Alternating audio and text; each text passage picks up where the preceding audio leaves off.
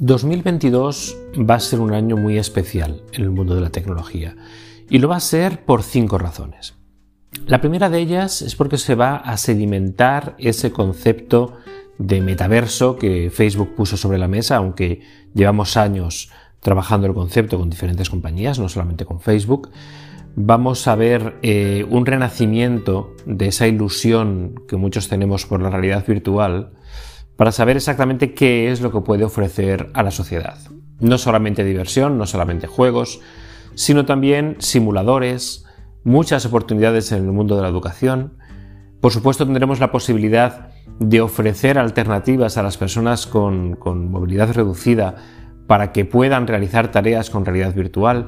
La realidad virtual puede hacer mucha compañía puede permitir que personas de 95 años viajen alrededor del mundo sin moverse de su casa, pueden hacer que estudiantes puedan navegar por el sistema solar sin salir de la clase. Y yo creo que 2022 va a ser el momento en el que veamos cómo finalmente salen al mercado gafas y dispositivos más asequibles para que llegue a todas las casas. Eso por un lado.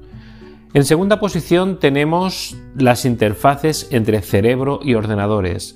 Neuralink de Elon Musk ya también ha dejado encima de la mesa lo que es capaz de hacer. Hemos visto demostraciones de monos moviendo objetos digitales en ordenadores sin utilizar las manos, únicamente el pensamiento. Y la integración con prótesis es inminente. Yo creo que este año por fin vamos a ver algo útil en ese aspecto no solamente demostraciones virales en Internet. Espero no equivocarme y tener que ir al 2023, pero realmente creo que las prótesis eh, y la forma de interactuar con la tecnología va a cambiar mucho durante los próximos meses. En tercer lugar tenemos el 5G y el 6G. El 5G se ha ido implantando durante 2021 de una forma tímida, principalmente en las grandes ciudades, pero puede hacer mucho en las zonas rurales. Un modem 5G es capaz de dar conexión a muchísimos dispositivos de alta velocidad y no necesita más que una antena de 5G, de 5G cerca, no necesita infraestructura de fibra óptica.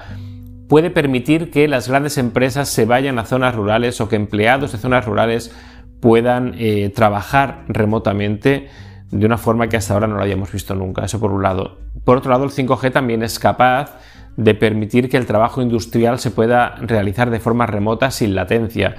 Y la realidad virtual y la realidad mixta, las HoloLens de, de Microsoft, pueden hacer mucho en ese aspecto. Entonces realmente 5G se va a implantar, se va a solidificar, se va a sedimentar no solamente en las grandes ciudades y vamos a poder ver por fin la utilidad que tiene para todos. Sobre el 6G, Nokia ya ha dado algunos primeros pasos indicando eh, por dónde van los tiros, pero prefiero dedicarme a eso en, un episodio diferente, ya que son muchos, muchos temas para abordar eh, y no, vale la pena dedicarme aquí.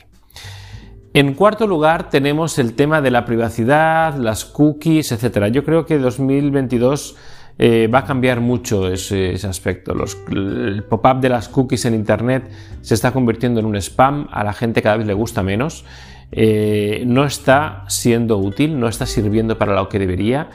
Tanto Google va a tener que mover las fichas para que realice todas sus actividades sin depender de cookies, que ya lo ha hecho, aunque Europa diga que no acepta esta nueva propuesta, pero yo creo que en 2022 finalmente la propuesta que se ofrezca será aceptada, las cookies pasarán a un segundo plano y podremos eliminar esos banners que tanto incordio está teniendo en toda Internet. Espero no equivocarme, pero aparentemente así va a ser.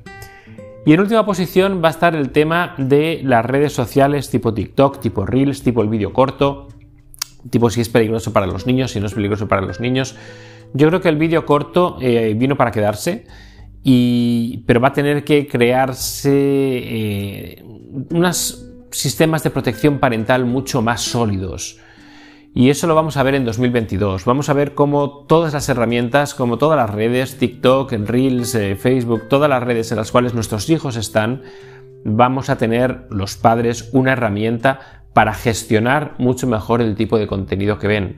Porque no podemos continuar permitiendo que se queden tres horas enganchados viendo vídeos cortos que está produciendo efectos psicológicos adversos principalmente cuando cada vídeo ofrece un tipo de sentimiento diferente como ya he visto o ya he comentado en episodios anteriores.